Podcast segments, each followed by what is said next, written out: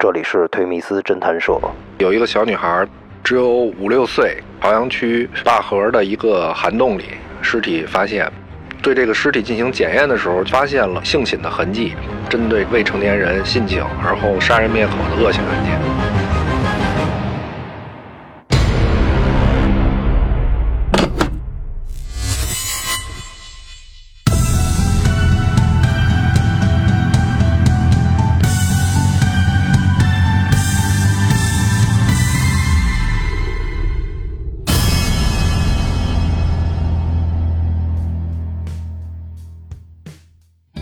欢迎走进推迷思侦探社啊！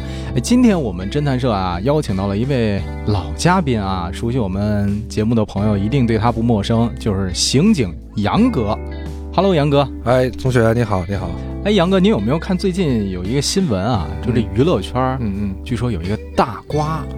哦，平常还不是特别关注娱乐圈的新闻啊？是吗？那我跟您讲讲哈，就是说有一男明星啊。就是被跟他处过这一姑娘给曝光了，这姑娘呢还声称这男明星还引诱过啊七八位未成年的小女孩，啊，当然这事儿还没个定论啊，双方是说各执一词，嗯，那咱就呢踏踏实实等着法律的判决呗，这双方马上对簿公堂了。抛开他们这事儿不说啊，我就想问一下您在从警这些年里有没有遇到过跟未成年人性侵相关的案子呀？呃，遇到过，这是这确实是遇到过一些，而且不光是性侵，而且我参与的破获的这两起案件呢，都是，呃，性侵之后杀人，呃，性质确实非常恶劣。哇塞，听着我这鸡皮疙瘩都起来了。所以我们在这个接到案件的时候呢，也可以说真的是义愤填膺啊，确实这个孩子很可怜。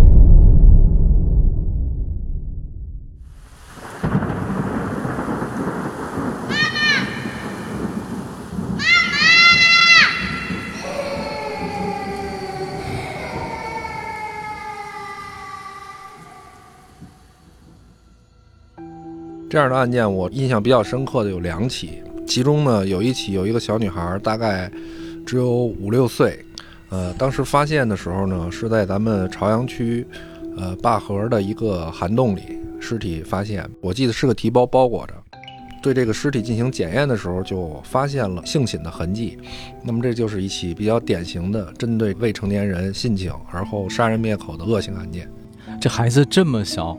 竟然会有人能够下得如此的一个狠手啊！当时确实，所有在场的这个民警对这个案子的案犯这种令人发指的手段啊，确实都是义愤填膺。所以我们也是很快的采取了各种各样的措施，也是尽了自己最大的努力，在比较短的时间里呢，就侦破了这起案件。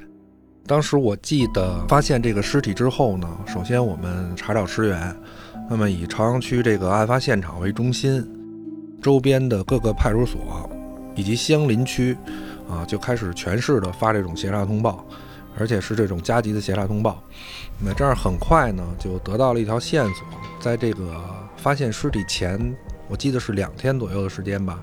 当时朝阳区望京地区，那时候的望京和现在的望京还不是一个概念，还是一个外来人口聚居的那么一个治安管理相对比较混乱的一个村庄，叫大望京村儿。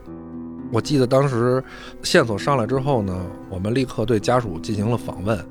家属经过对这个尸体的辨认，包括穿着啊，包括这个孩子的什么的进行辨认以后呢，确认了就是他们家失踪了三天的这个孩子。这个小女孩我记得只有五六岁大，父母呢是外地来京的务工人员，呃，平常呢为了忙于生计吧，可能对孩子呢也疏于管理。我们查明了尸源之后呢，从孩子失踪那一刻起，孩子及其父母的周边的人员啊，进行了详细的摸排。孩子他不可能说自己从大望京村来到这个西坝河，他不可能走这么老远过来，也就围绕这个我们推定的案发现场周边进行了大量的走访工作。最后破案的时候，发现这个。嫌疑人和孩子的父母真的是很熟的朋友，这个真是出乎我们大家的意料。父母他们开始是不相信的这种态度，难以置信啊，难以置信的态度。包括这个人自己，最终也在这个大量的证据面前，他不得不交代了自己的罪行。呃，父母就完全属于那种疯狂的状态，就完全失控了。案发的时候，这个父母啊没有在家，啊，案发当天呢，犯罪嫌疑人就自己来到了小女孩家。当时小女孩家没有别人，就只有这个小孩一个人在家。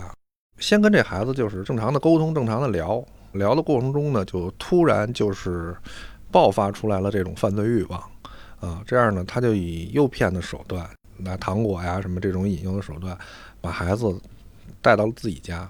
这个过程中呢，也没有别人看到，啊，然后在家中呢，就把这孩子就是呃强奸了。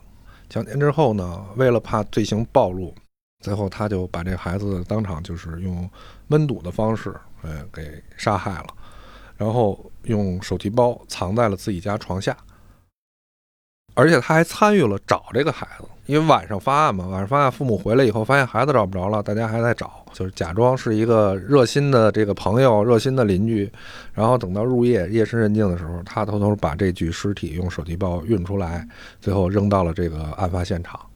我们也在他们家中提取到了他的一些生物检材，他在这些证据之下呢，他也最终交代了自己的这个行为。应该说这个案子呢，确实让人非常心痛。这个孩子花季还没有到，应该说是一个含苞欲放的这么一一个花骨朵，就在这个色魔的这种欲望之下被摧毁了。我注意到您刚才说啊，就是这犯罪嫌疑人他到女孩家的时候，他刚开始还是一个特别就是正常的一个对话。那他本来到女孩家是要干嘛的？他本来呢就是串门，就晚上闲着没事儿就去瞎溜达串门。这个人本身呢也就是个闲汉，他就是一个打短工的。嗯，晚上没事了就到处瞎串。后来这个犯罪嫌疑人判了什么样的刑？死刑，肯定是死刑。就是他这种作案手段，如果不判死刑的话，我觉得刑警就白干了，引起了特大的社会影响。应该说，就是这个事儿呢，当时并没有说大范围的去宣传曝光。那时候的媒体呢，也不像现在这么发达，也不是说。随便一个事儿就能引起这种社会的爆点，在我们当时看来呢，确实这个案件的恶性还是相当强的。当时这个嫌疑人四十多岁，对这么一个小孩下这种毒手，真的是让大家觉得这个案子不破，穿着身警服就觉得脸上无光啊，觉得寒碜。所以当时确实是下了很大的功夫，提着一口气要把这个案子赶紧给破了。没错，是这样的，嗯。